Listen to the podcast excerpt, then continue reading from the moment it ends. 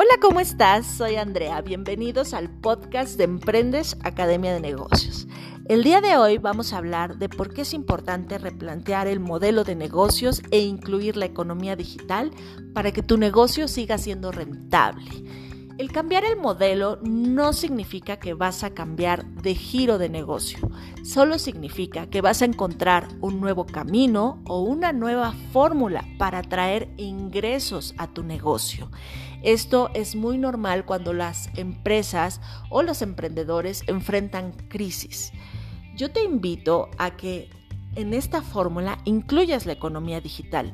De hecho, en estos tiempos vas a ver que muchísimos negocios están migrando el 100% de su negocio a la economía digital, muchos otros solo el 50%.